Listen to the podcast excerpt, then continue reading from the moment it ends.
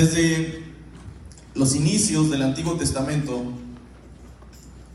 vemos a Dios, su intervención, la mano sobrenatural de Dios para restaurar las familias, manifestando así su profundo amor y cuidado por los hogares. Fue Dios quien instituyó la familia. Y en ciertas ocasiones la situación puede ser tan difícil que humanamente pensamos que es imposible alguna restauración en la familia. Pero el Señor ama y desea la salvación de las familias. ¿Cuántos están de acuerdo conmigo en cuanto a esto? El Señor ama y desea la salvación de las familias. Y Él sigue haciendo milagros en los hogares. Porque no hay nada difícil para Dios.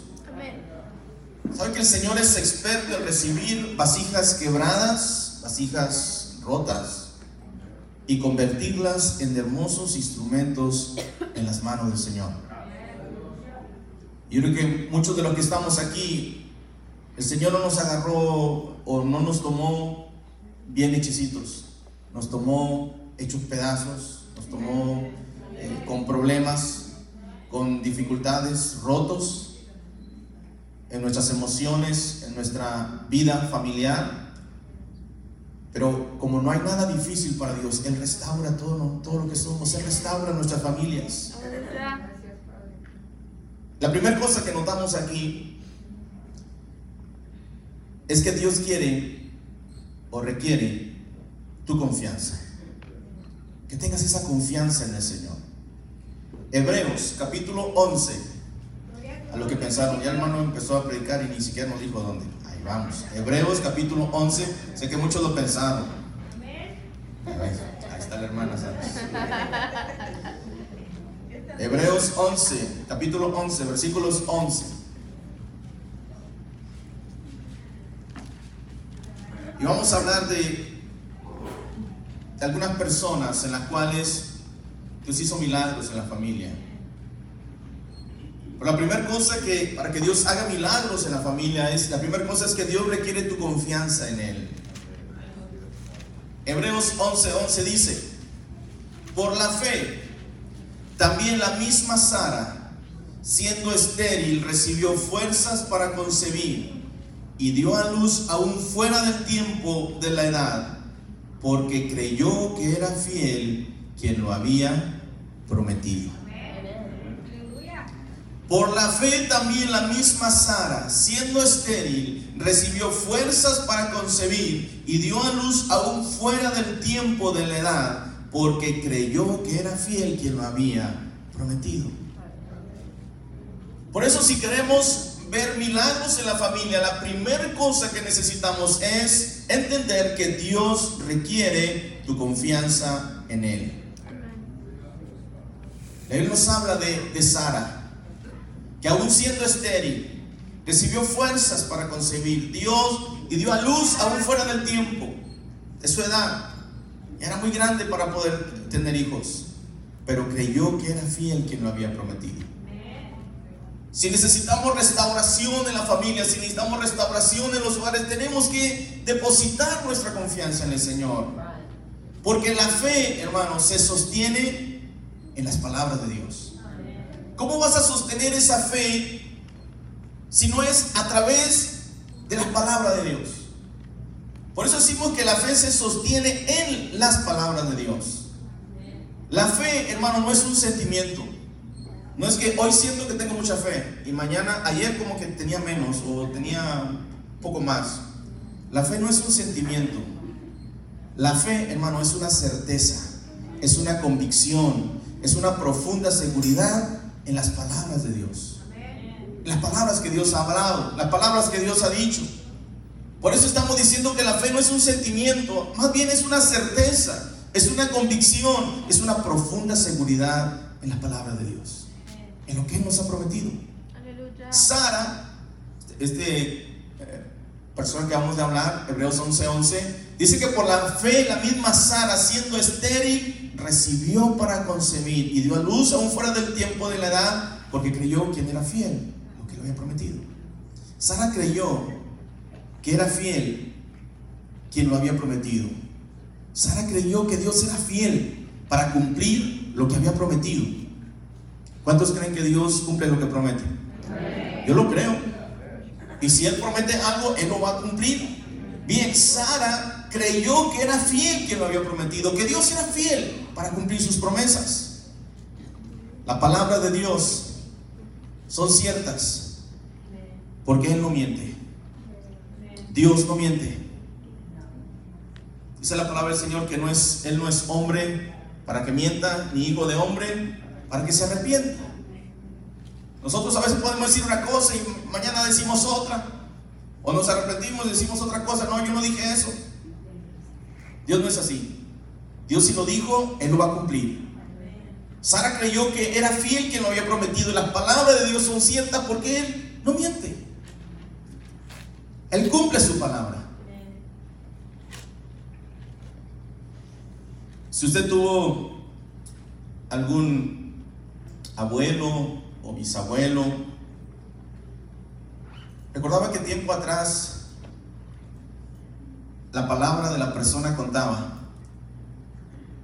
Si la persona te prometía que para tal tiempo te iba a pagar o que para tal tiempo iba a hacer algo, o te iba a terminar un trabajo, o te iba a hacer eso, dice, yo tengo mi palabra que para el 5 de agosto termino lo que te estoy haciendo el trabajo. Para el 5 de agosto te pago completamente lo que, lo que yo te debo. Y, y pasaba. Porque la palabra de esa persona valía. ¿Usted cree que hoy todavía sigue teniendo sentido eso o ya no? La gente no tiene palabra. O le prometen algo y no se lo cumplen. O dicen que le van a pagar algunos están esperando, llevan dos años, le dijo que le iba a pagar en un mes, y la persona lleva dos años no le ha pagado. ¿Por qué? Porque no tiene palabra. Pero Dios no es así. Dios no te dice, ah, para tal fecha o, tal tiempo voy, a, voy a, cumplir esto, pero pues no, mejor creo que voy a cambiar de opinión. Dios no es así. Él cumple su palabra. Todo lo que Él promete aquí en su, en su palabra, Él lo cumple, Él lo promete. Cerca de ocho mil promesas tenemos aquí en la palabra. De que no las sepamos, esa es otra cosa. De que no sepamos que hay ocho mil, o a veces algunos dicen que hasta diez mil promesas. Si tenemos tantas promesas ahí y si no las sabemos y si no le pedimos al Señor respecto a esas, esas promesas, esa es otra cosa, pero que el Señor las tiene y que el Señor quiere hacerlo y que Dios quiere eh, bendecir y que Dios quiere eh, proveer esas necesidades y el quiere obrar esa palabra en ti y que crezca tu fe y crezca mi fe a través de eso, eso es seguro, de que nosotros nos, prestemos, que nosotros creamos, que nosotros eh, conozcamos esas promesas, esa es otra cosa. Pero Sara entendió Sara entendió que el Señor cumple su palabra. Y esa certeza es por la que, por la fe, Sara, aún siendo estéril, recibió. Recibió esa promesa. Ella recibió muchas veces. Y tal vez la incredulidad impide retener lo que Dios tiene para ti. A veces la incredulidad hace que, que nosotros dudemos y nos perdamos las bendiciones que Dios tiene para nosotros que somos sus hijos. Porque la fe, hermano, logra ver el milagro aún ante la más grande adversidad. La fe empieza a ver el milagro, la fe empieza a ver eh, las cosas hechas aún cuando hay adversidades tremendas. La Biblia nos enseña que a pesar de la esterilidad de Sara, esto es, su edad, su condición eh, en su cuerpo, ya era grande. Algunos comentaristas dicen que estaba cerca de los 90. Y Abraham, por, llegándole a los 100 años. Pero a pesar de que ella era estéril, aún cuando era joven y, en su edad, que, que, pudo haber tenido hijos, no los tuvo por su esterilidad. Y luego ya a los 90 años menos, estaba fuera del tiempo por su edad. Ya a sus 90 años, pero ella recibió fuerza para concebir, aún a esa edad. Por eso hablamos que la fe logra ver el milagro aún ante las más grandes adversidades. Había una adversidad ahí, ya ella ya no podía tener hijos. A los 90 años ya no se puede. Algunos con, riesgo a los 50 años, 55 años. Yo conocí a una persona ahí en Zacatecas, cuando pastoreamos allá. La señora tenía 55 años, si mal no recuerdo, 54 por ahí. Y se embarazó y tuvo un niño. Y ahora sí que el niño iba a ser tío de, otros eh, primos que tenía, los primos ya grandes y el tío chiquitito. eso, es lo curioso de, por las edades, ¿no? La señora lo tuvo a los 55 años, 54 años por año, 55. A veces entendemos que la fe logra ver milagro aún ante las más grandes adversidades. Sara tenía el problema de su esterilidad, pero también del tiempo. Quizás hubiera tenido menos edad, a lo mejor era más probable que, que tuviera hijos, pero ya a los 90 era imposible. Por eso no importa la situación que nos rodea, qué adversidad tenemos alrededor, porque la fe logra ver el milagro aún ante las más grandes adversidades. No importa cuán grande sea el obstáculo, si Dios lo ha dicho, poderoso es Él para cumplir lo que Él ha prometido a su tiempo.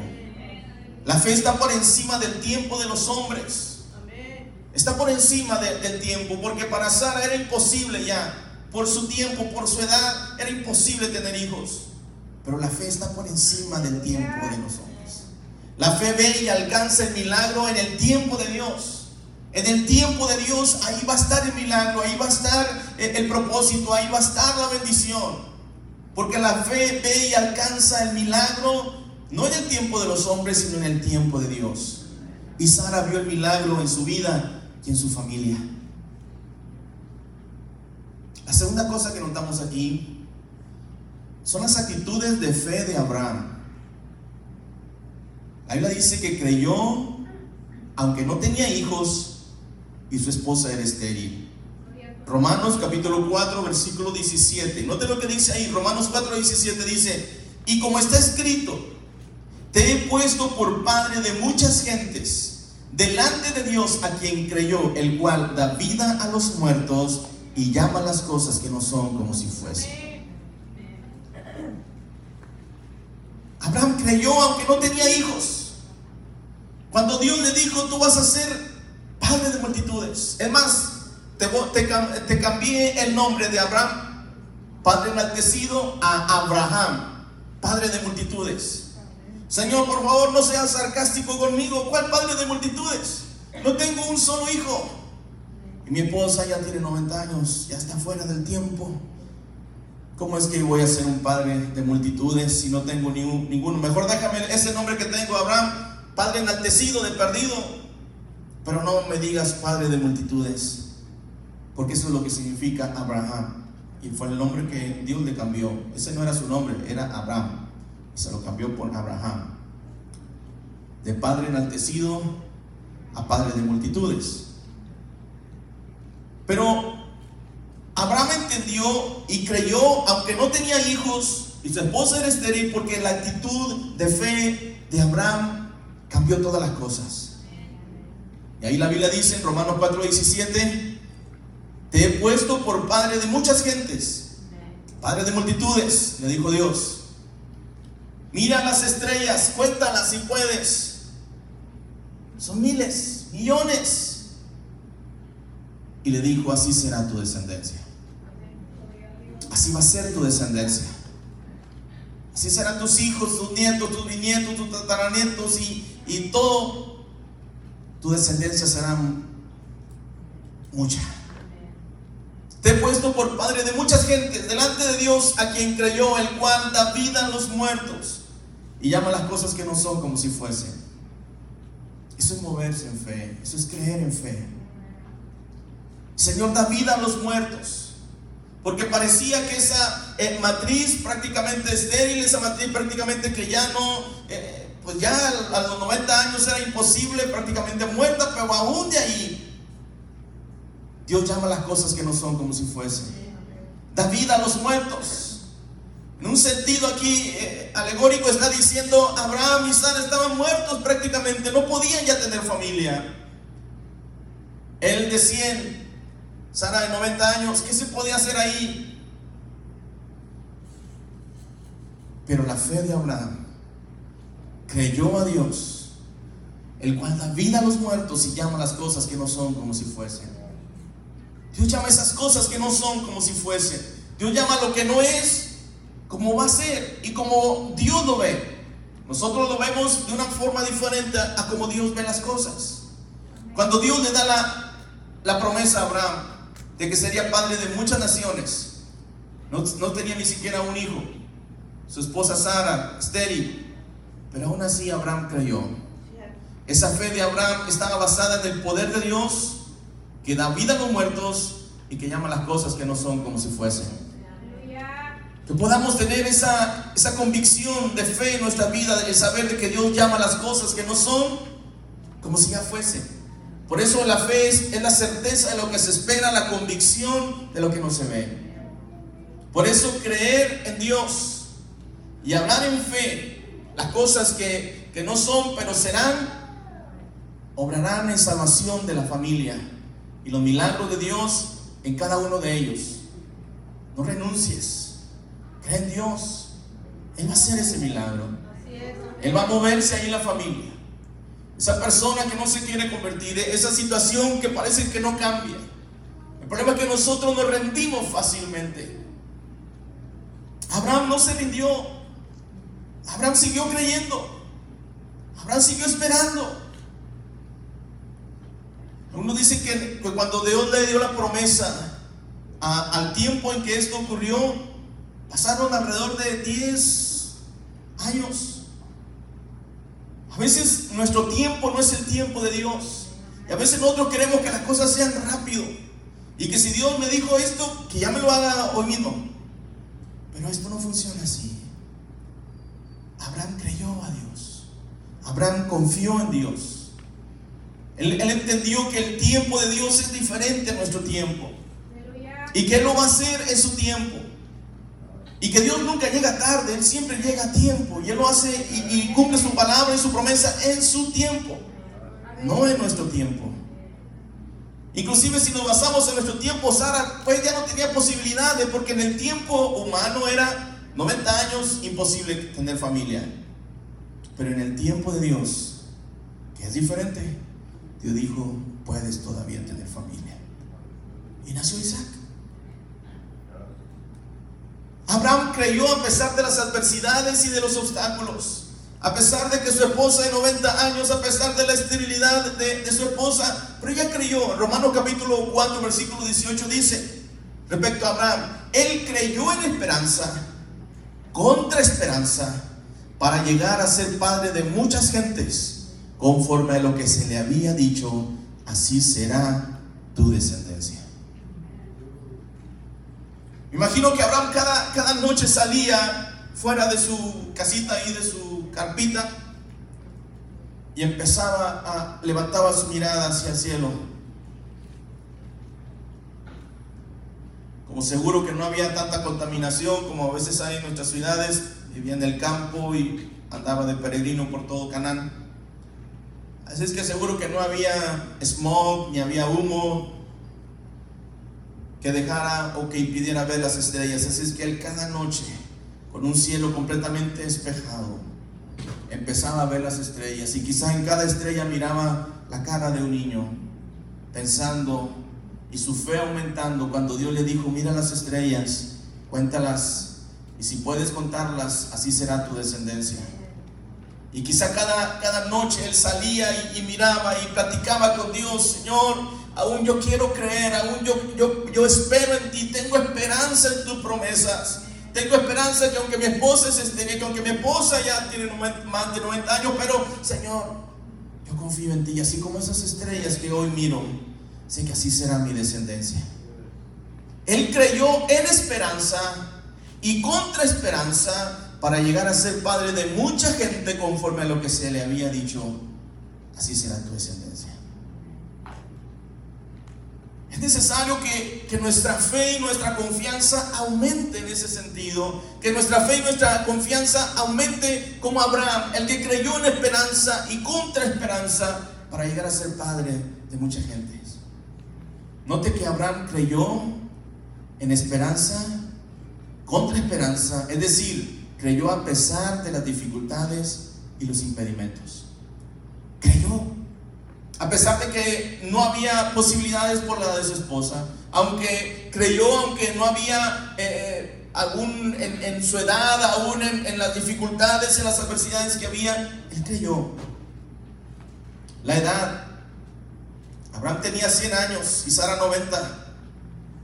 Pero cada vez que salía y contaba las estrellas, Señor, yo creo en ti. Yo creo en esperanza y contra esperanza. Yo sé que tú eres fiel para, prometir, para cumplir lo que has prometido. Y si tú me lo prometiste, tú me lo vas a cumplir. El útero de Sara, que era estéril, y el Señor, yo confío que tú vas a hacer las cosas. Tú me dijiste que tendré un hijo. Yo no sé cómo, cómo va a suceder, pero Señor, yo sé que tú me lo vas a dar. La incredulidad y duda personal y pública ¿Usted cree que sus amigos no se reían de él cuando sabían que su nombre no era Abraham, padre de multitudes, sino que era Abraham, padre enaltecido? Y que el nombre de Sara fue cambiada por Saraí, significa princesa. Así es que ahora Saraí era princesa y Abraham padre de multitudes. Y cuando la gente escuchaba eso, dicen, esto sí ya se les apunta un tornillo. Yo creo que es por la edad, ya están grandes. ¿Cómo que padre de multitudes si no tiene ni un solo hijo? ¿Y cómo que a su mujer de más de 90 años le dice princesa? Pero fue Dios quien les cambió los nombres. Y muchas veces al cambiarle los nombres, Dios quería que ellos pensaran en el significado de ello y por lo tanto estuviesen conscientes de lo que estaban deseando. Quizá la gente se reía cuando Abraham pasaba o cuando eh, Saraí, eh, eh, le decía, Abraham, ya está la comida, vente a comer. Y él le contestaba, Saraí, princesa, ya voy. No sé si Abraham fue el primero que, empezó a, dar halagos a, a la esposa, ¿verdad? Que, y nos dejó ejemplo en cuanto a eso. Pero yo creo que a veces, a una edad ya mayor, como que se nos acaba la inspiración, ¿no es cierto? Y como que cuando éramos novios lo hacíamos más seguido y ya cuando como que vamos como que ya no. Pues Abraham sigue diciendo princesa. A veces a nosotros se nos, se nos acaba eso y como que ya, ya no casamos, ya como que se nos acaba la, el, ser amables y el, ser expresivos con, con nuestra esposa. Mis tíos, los que viven en Houston, mi tía le dice a mi tío Orri, de horripilante. Orri. Y sin embargo él siempre le dice mi Barbie. Mi Barbie. Y, mi, y mi, tía no está así tan, tan delgadita como una Barbie. Espero que no esté viendo el Face, si no me va, a, me va a regañar. Pero para él siempre le dice mi Barbie. Yo digo, es injusto porque ella le dice Orri, de horripilante, pero pero así son sus cariños, así se, se expresan ellos su, cariño. Digo, Abraham también le decía princesa. Y, y ella pues decía padre enaltecido, porque él fue el nombre que Dios le dio. Pero a veces podemos ser un poco más equitativos, ¿no? No sean así, pongo este ejemplo para que no sean como mi tía, que le dice un nombre así medio horri, pues de pedido díganle pedacito de bombón, taloncito de azúcar, no sé. Pero Orri, está muy feo eso, hombre. Mi peor es nada, no, pues eso no. Díganle una forma más, más bonita y, Y, yo creo que eso va a ser recíproco. O sea, tanto él para ella, ella para él, y, y son padre de multitudes, el otro princesa. Qué bonito. Que podamos ser, cariño, porque la vida relativamente es muy corta. Y si vamos a, pasar la vida agarrados del chongo, peleando, no tiene sentido. Hagámoslo bien. Hablemos bien. Hable bien de su esposo, esposa hable bien de su esposo. Que podamos ser de esta manera, yo, pienso que las cosas hasta, hasta pueden cambiar cuando nos expresamos bien uno del otro, cuando hablamos bien uno del otro, cuando no estamos atacándonos. A pesar de todo eso, con esa misma confianza, Abraham se expresaba de su esposa. No se debilitó en la fe. Romanos 4:19 dice, y no se debilitó en la fe al considerar su cuerpo que estaba ya como muerto, siendo de casi 100 años, o la esterilidad de la matriz de Sara. No se debilitó en la fe. Que no se debilite su fe, a pesar de las adversidades, de los obstáculos, de, de todo lo negativo que puede estar frente a usted. No se debilitó la fe de Abraham, dice ahí Romanos 4:19. Al considerar que su cuerpo estaba como muerto, que, feo también que te digan que tu cuerpo está como muerto a los 100 años, pero eh, así lo dice la palabra. No se debilitó en fe al considerar su cuerpo que estaba ya como muerto.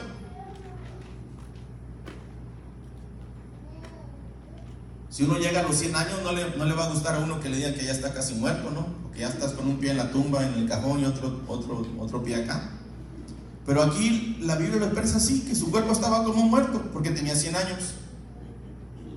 Yo acabo de ver un, un anciano de 100 años, 98, casi ya los 100, jugando carreras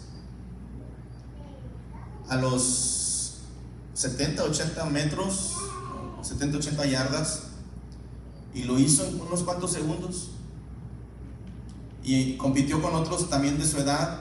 No, nosotros sí se quedaron atrás. Pero me llamó la atención que él, rápido, llegó. Delgado él y, este, y de esa edad, pero correr fuerte y claro, no va a competir con un joven, va a competir con alguien de su edad, pero le ganó. A los, demás los dejó atrás.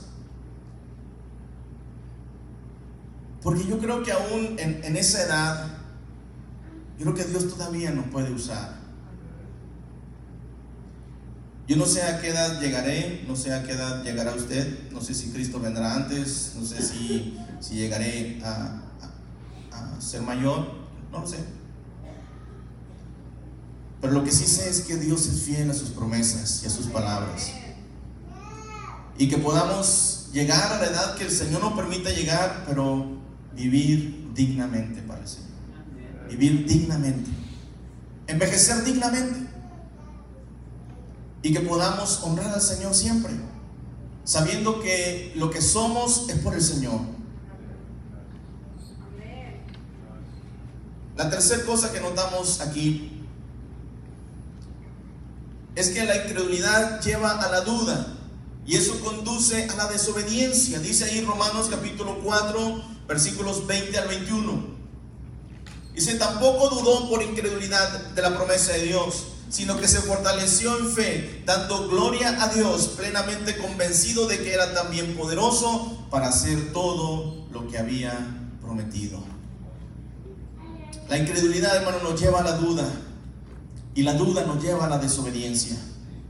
Abraham se fortalecía en la promesa de Dios, dándole gloria y convencido del poder, la fidelidad y la bondad de Dios. Que las incredulidades y, las cosas, las dudas no nos lleven, hermano, a la desobediencia. Fortalezcas en la promesa de Dios. Fortalezca en esa promesa que Dios le ha dado. Dele gloria al Señor. Esté convencido del poder, de la fidelidad, de la bondad de Dios. Dios es todopoderoso. Dios es bueno. Y no hay nada imposible para Él. Todo lo que hace, lo hace por su grande amor hacia usted y hacia mí.